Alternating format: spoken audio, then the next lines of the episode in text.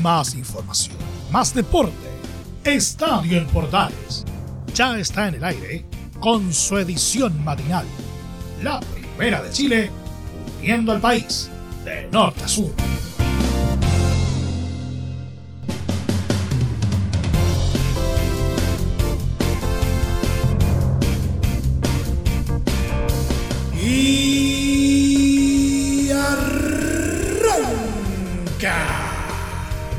Señoras y señores, ¿cómo les va? Muy buenos días. Bienvenidos una vez más. Bienvenidos al show. Día viernes, víspera de fin de semana. Y en Chile como en Ecuador solo se habla de una sola cosa.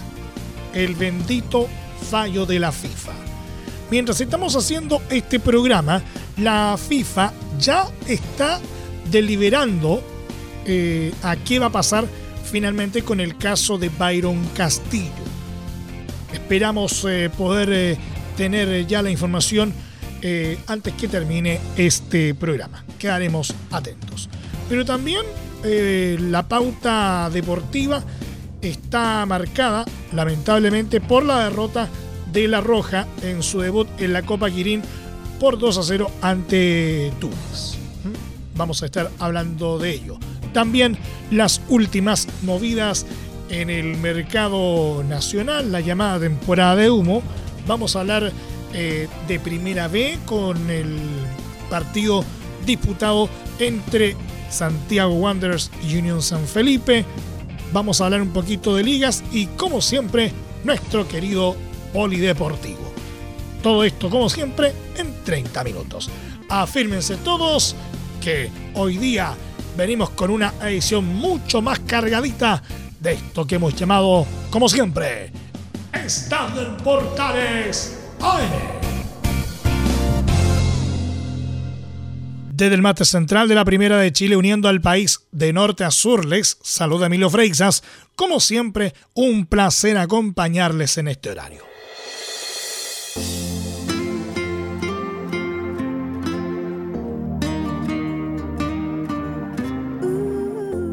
La selección chilena se estrenó con una dura caída en la Copa Kirin en Japón al ser derrotado con un marcador 2 a 0 frente a Túnez y lamentar así la segunda derrota bajo el mando de Eduardo Berizzo. En el estadio Parque Misaki de Kobe, la escuadra nacional tuvo un inicio de partido bastante físico, algo que le acomodó al equipo africano al momento de tener que reagruparse defensivamente y buscar su salida rápida hacia campo rival. Cerca de los 20 minutos iniciales fue Mohamed Drayer el que buscó la apertura de la cuenta con un derechazo que terminó dando por fuera del arco defendido por Zacarías López. Ese aviso haría reaccionar a la Roja que en los 37 minutos lamentó perder una inmejorable ocasión para haber tomado la ventaja, ya que luego de un rebote del portero Aymen Damen, Joaquín Montesinos, libre de marca y frente al arco, terminó elevando el balón. Así, la fallida oportunidad le terminó costando caro a los dirigidos por el Toto, ya que en los 40, un veloz ataque de las Águilas de Cartago terminó encontrando la palomita de Ali Abdi, que pilló sin reacción a López y terminó rompiendo la igualdad. Luego del descanso, Chile cedió terreno a los tunecinos, que los 53 estuvieron cerca del segundo con una inmejorable opción de Sefedin Yassiri, que terminó encontrando los buenos reflejos de López para evitar el gol. El transcurso del segundo tiempo le hacía todo cuesta arriba al conjunto criollo. Jan Meneses ingresó para tratar de dar variantes, pero duró solo 10 minutos al tener que salir por lesión, mientras que Ronnie Fernández desperdiciaba otra ocasión por el empate en los 75 con un cabezazo algo elevado. Ya sobre el final destacó el debut de Darío Osorio por la roja adulta, cuando en los 82 reemplazó a Joaquín Montesinos. Igualmente, ello se vio opacado cuando los tunecinos marcaron el segundo con la conquista de Isam Jebali a los 89 y para cerrar una magra jornada, Diego Valencia falló en busca del descuento al ejecutar un penal en los 90 más 3 que terminó tapando Dahmer. De esta manera, Chile deberá pensar en lo que será su cierre en esta Copa Quirín cuando se mira al perdedor del duelo entre Ghana o Japón el próximo martes.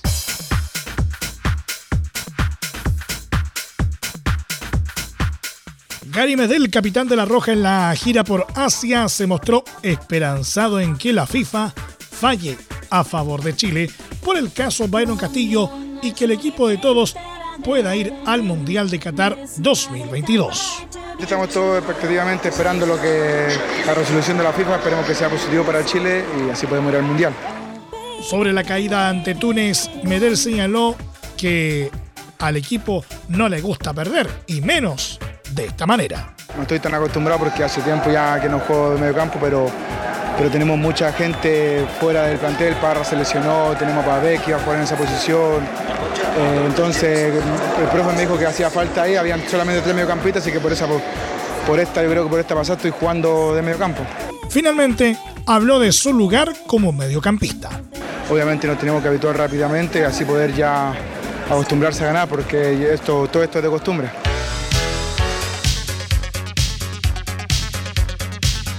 Y de vuelta en nuestro país, sonríe Gustavo Quinteros. Blanco y Negro desechó la oferta de América de México por Pablo Solari, quien continuará en Colo Colo pese a los rumores sobre su salida del Estadio Monumental. El timonel Alfredo Stowing rechazó el ofrecimiento de los mexicanos, monto que no superó los 3,5 millones de dólares que esperaban los albos para dejarlo partir. La noticia llega como un alivio para el técnico Gustavo Quinteros, quien aseguró en conferencia de prensa que esperaba contar con el jugador al menos hasta fin de año. Eh, lo, ideal sería que Pablo continúe, que se vaya a fin de temporada, siendo campeón, ojalá, y que podamos también pasar a alguna fase de Copa Sudamericana. Eso sería lo ideal. Y después todos los jugadores que están en Colo Colo lo estamos potenciando, estamos entrenados con todo, dándole confianza para que en caso de que se vaya algún jugador o que se lesione algún jugador, como le pasó a Emiliano, pueda, puedan reemplazarlo de la mejor manera. Y también aprovechar este, esta ventana de tres incorporaciones. Tenemos que ver bien y tratar de reemplazar primero a los jugadores que están lesionados y después si alguno se va reemplazarlo. Después, si se puede incorporar o fortalecer el equipo, mucho más, mucho mejor. Así, Solari, quien tiene contrato con Colo Colo hasta 2025, seguirá ligado al club, con el que se encuentra en Argentina realizando la intertemporada de cara al segundo semestre.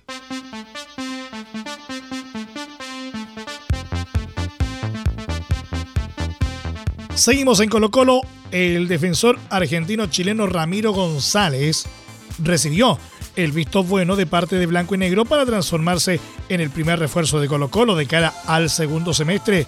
En la reunión de directorio que sostuvo la dirigencia este jueves, se determinó aprobar la contratación del ex jugador de Unión Española, club al que defendió entre 2017 y 2018. González no utiliza cupo de extranjero, pues es de abuelos chilenos y realizó los trámites de su época en Santa Laura, por lo que es un refuerzo ideal para cubrir la ausencia de Emiliano Amor, que debió ser operado tras el término de la primera rueda. El presidente de Blanco y Negro, Alfredo Strowen, confirmó la llegada de González. Estamos contentos de anunciar la primera incorporación de esta intertemporada. Se aprobó de manera unánime la contratación de Ramiro González, zaguero central, con el que ya tenemos un acuerdo. Estamos a la espera de que se hagan los exámenes médicos y que se incorpore a los entrenamientos lo antes posible. De esta forma, se espera que se afinen los últimos detalles para que Ramiro González, actualmente en Talleres de Córdoba, sea la primera incorporación del cacique.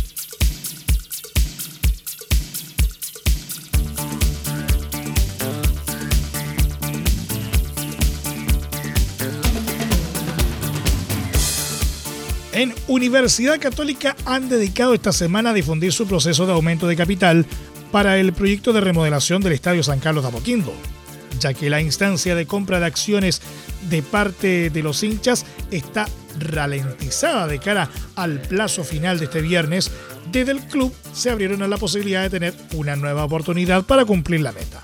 Desde la tienda cruzada tienen un balance negativo de lo que ha sido la compra de acciones, pensando en ampliar sus ingresos con miras a la remodelación de su estadio, que está presupuestada para iniciar en el próximo mes de julio con las obras de construcción. Ante aquella situación, el Auceno se cierran a tener un segundo proceso para quienes puedan adquirir un porcentaje de las acciones, con el fin de poder acercarse con mayor rapidez al objetivo final que se propusieron. Igualmente, en la entidad esperan que para este viernes a las 13 horas, plazo final de este primer proceso, puedan haber logrado la mayor cantidad de acciones vendidas y así tener un mejor panorama de cara a otro posible proceso.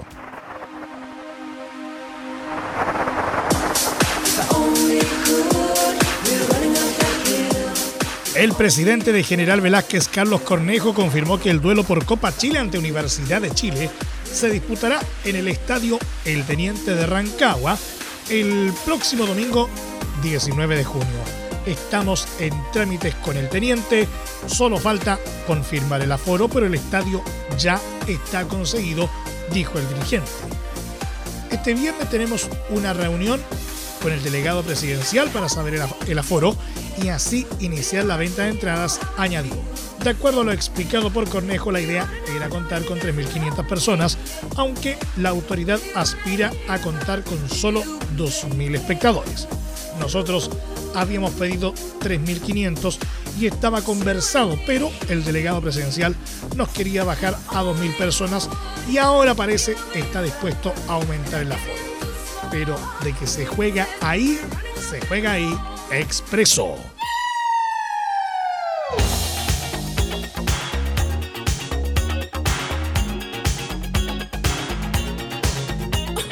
Y como cual telenovela, el bullado encuentro entre General Velázquez y Universidad de Chile por Copa Chile sumó un nuevo capítulo. Tras confirmarse, como lo decíamos recientemente, el Estadio El Teniente como sede del partido, el alcalde de Rancagua, Juan Ramón Godoy, anunció su oposición a la realización del duelo por falta de seguridad. Lo ha reiterado en distintas ocasiones y hoy nuevamente reafirmo mi postura. Como alcalde me opongo rotundamente a que Universidad de Chile juegue en Rancagua, publicó el edil en su cuenta de Twitter. La decisión de las autoridades de autorizar el partido de Copa Chile pone en riesgo la seguridad de nuestros vecinos, complementó. General Velázquez confirmó durante esta jornada al teniente de Rancagua como el recinto para recibir a Universidad de Chile luego de que su estadio en San Vicente de Tahuatagua no fuera autorizado para organizar el partido.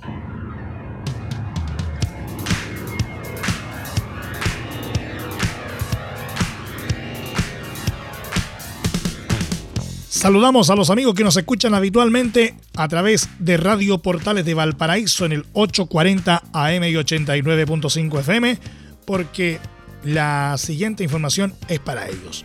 Unión San Felipe fue una ingrata visita y venció 1-0 a Santiago Wanderers en el Elías Figueroa Brander de Valparaíso en un duelo pendiente de la fecha 11 y que cerró la primera rueda del campeonato de ascenso.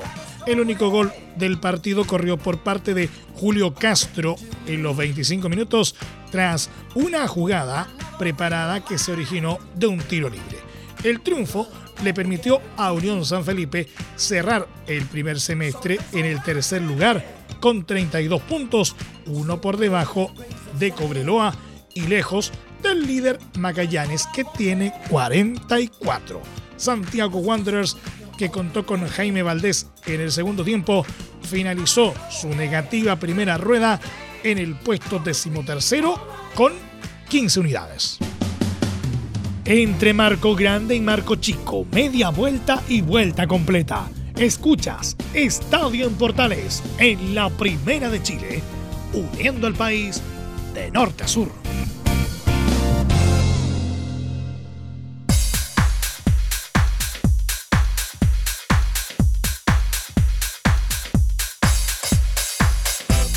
Tuviste un accidente de trabajo en los últimos cinco años y ese accidente se originó en la conducta negligente de tu empleador.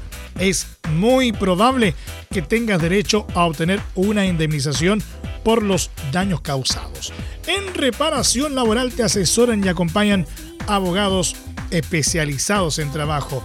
Los resultados lo respaldan. Consulta gratis a lo largo de todo Chile. Encuéntralos en www.reparacionlaboral.cl. Junto a reparacionlaboral.cl seguimos haciendo Estadio en Portales en su edición AM, como siempre a través de las ondas de la Primera de Chile uniendo al país de norte a sur. Un poquito de ligas. Palmeiras, elenco del seleccionado chileno Benjamín Kusevich, goleó 4 a 0 a Botafogo este jueves en la fecha 10 del Brasileirao, resultado con el que se adueñaron del liderato del certamen. El Verdao lamentó un gol anulado por fuera de juego a Murilo Cerqueira en los seis minutos. Sin embargo, no se dieron y tomaron la ventaja en la primera parte con las anotaciones de Ronnie a los 11 y 33 minutos y otra de Gustavo Scarpa a los 18. Con este cómodo marcador a favor, la escuadra dirigida por el portugués Abel Ferreira terminó sellando el encuentro con la conquista de Wesley a los 87 minutos. Gracias a este triunfo, Palmeiras quedó primero en la tabla de posiciones con 19 puntos, mientras que Botafogo quedó decimoquinto con 12 unidades.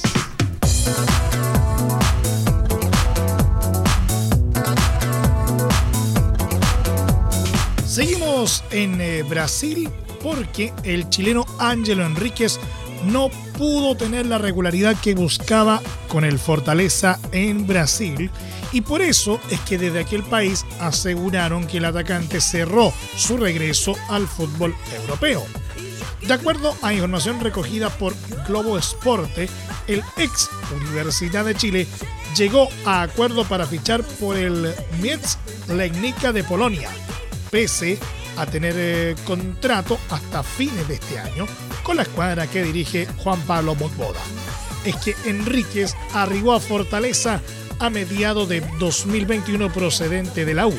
En su primera temporada con los brasileños jugó 18 partidos convirtiendo solo un gol y teniendo dos asistencias. Pero en su segundo año solo ha visto 46 minutos en dos encuentros, razón que lo llevó a buscar su salida.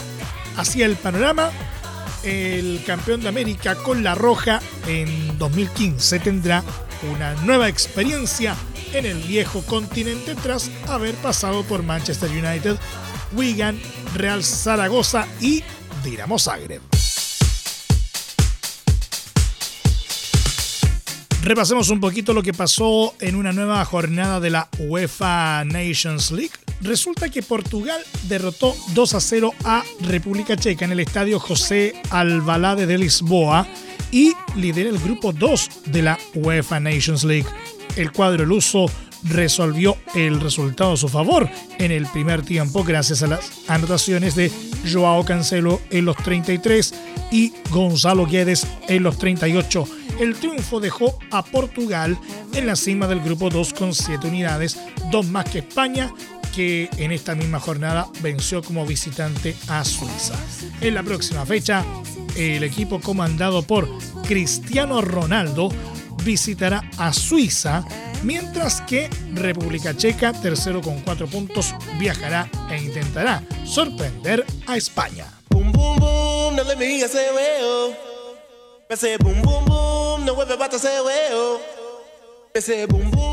Nos vamos a nuestro querido polideportivo. No habrá puntos de clasificación. Sin embargo, Wimbledon repartirá un premio récord de 50,5 millones de dólares y acogerá por primera vez en tres años un aforo completo en el campeonato de tenis de este año.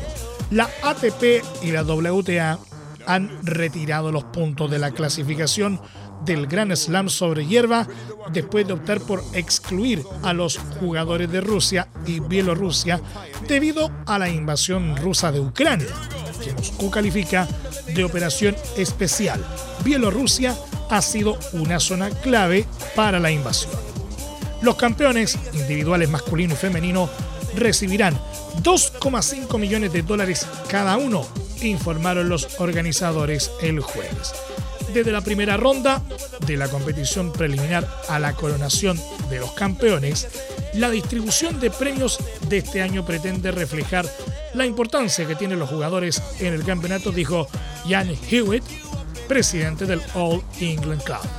El año pasado, el premio total ascendió a algo más de 43 millones de dólares y Novak Djokovic y Ash Barty se embolsaron 2,1 millones de dólares cada uno tras proclamarse campeones. El torneo de hierba se celebrará del 27 de junio al 10 de julio.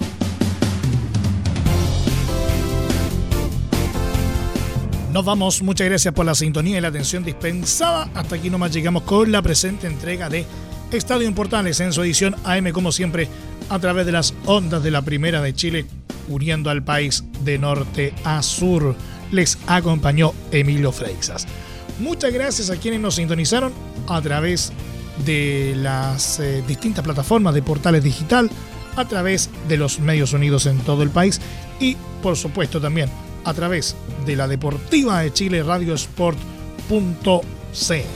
Continúen en sintonía de Portales Digital, porque ya está aquí Leo Mora y la mañana al estilo de un clásico. Portaleando la mañana a continuación, más información luego a las 13.30 horas en la edición central de Estadio en Portales con la conducción de Pelus Bravo con los tradicionales viernes musicales. No se lo pueden perder.